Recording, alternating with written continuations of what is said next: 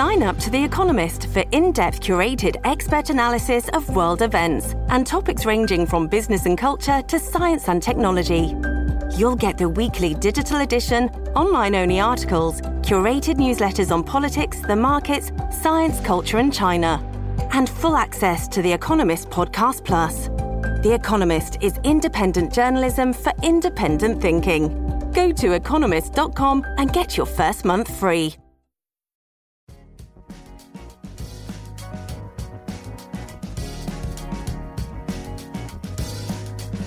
Ya con Tribunito por la mañana. A continuación, la actualidad informativa nacional e internacional este 11 de julio del 2023. Vuelven mascarillas por altos contagios de COVID. La jefa del Departamento de Neumología del Instituto Nacional Cardiopulmonar, más conocido como el Hospital del Tórax, Pasosa, informó que al menos 15 empleados del personal sanitario están contagiados de COVID-19. Sosa indicó que la preocupación de las autoridades es que el personal también se está contagiando del virus, que está volviendo a atacar a la población hondureña. Señaló que durante la semana se han atendido varios pacientes, de los cuales permanecen cuatro ingresados, uno en estado grave y los demás estables. Destruyen armas incautadas en centros penales. Con el uso de un brazo hidráulico y mecánico, ayer se destruyeron docenas de armas decomisadas en las distintas requisas que ha ejecutado la Policía Militar del Orden Público en las 25 cárceles del país en la Operación Fe y Esperanza. El portavoz de la Policía Militar, capitán José Antonio Cuello, desde la Plaza de las Armas, ubicada al suroeste capitalino, destacó que es algo histórico, porque hoy se destruyeron las municiones y el proceso se dio en un horno que es casi similar a lo que se hace cuando se incinera droga. Según Salvador Nasralla, el gobierno pretende construir una base militar de China. El designado presidencial Salvador Nasralla reveló que toda la bulla de construir una cárcel en las Islas del Cisne, en el fondo, lo que pretende el gobierno es permitir la instalación de una base militar de China. Todo lo que se está diciendo de construir una cárcel en Isla del Cisne, en el fondo lo que se pretende por este gobierno es permitir la instalación de una base militar de China, insistió. Y estas hay que decirlas porque nadie se atreve a manifestarlas públicamente. Pero yo lo hago porque mi compromiso es solo con el pueblo hondureño, reveló Nasralla acribían al hijo de ex candidato a la alcaldía. De varios impactos de bala que le infirieron pistoleros no identificados, fue acribillado el fin de semana el joven Cristian Josué Oliva, de 20 años, en la aldea El Portillo, en Gualaco, Olancho.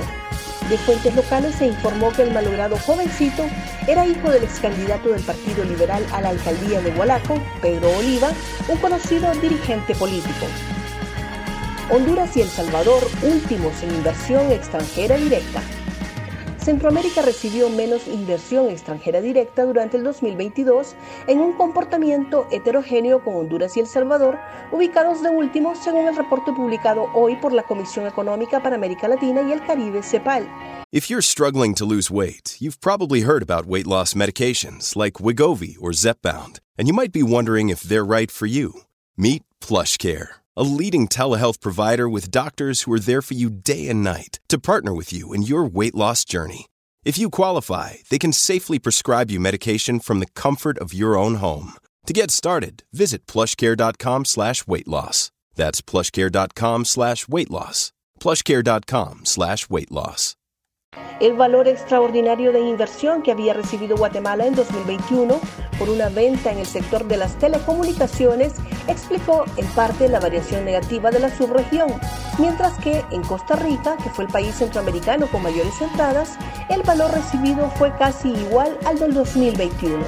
Durante el 2022, Honduras totalizó 1.082 millones de dólares, un 35.2% superior a la registrada el año anterior, aunque el 75% de este monto fue por reinversión de utilidades. Un repaso al mundo con las noticias internacionales y Tribunito por la mañana. Cancillería colombiana cita a embajador en Nicaragua.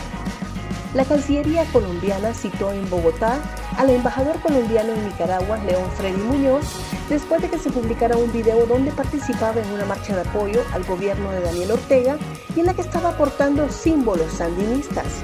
Esto es admirable lo que yo he sentido desde el 30 de septiembre que llegué a Nicaragua cuando estoy de embajador. Es un pueblo alegre, un pueblo amable, un pueblo bonito y sobre todo un pueblo que está convencido de su revolución, alegó en declaraciones a la prensa el embajador durante una marcha a favor del régimen. Cristiano intenta convencer a Octavio para que fiche por su actual club. El portugués Cristiano Ronaldo está empeñado en convencer a su compatriota Octavio para que se fiche por su actual club, el Al Nassr Saudí, e incluso ha llamado al centrocampista del Oporto para persuadirlo, informó el diario luso a Bola. Según el medio, Cristiano llamó a Octavio, su compañero en la selección de Portugal, para explicarle el proyecto del conjunto saudí, que habría ofrecido al jugador luso brasileño un salario de 13,5 millones de euros netos al año, cinco veces más de lo que gana en el Oporto. Gracias por tu atención.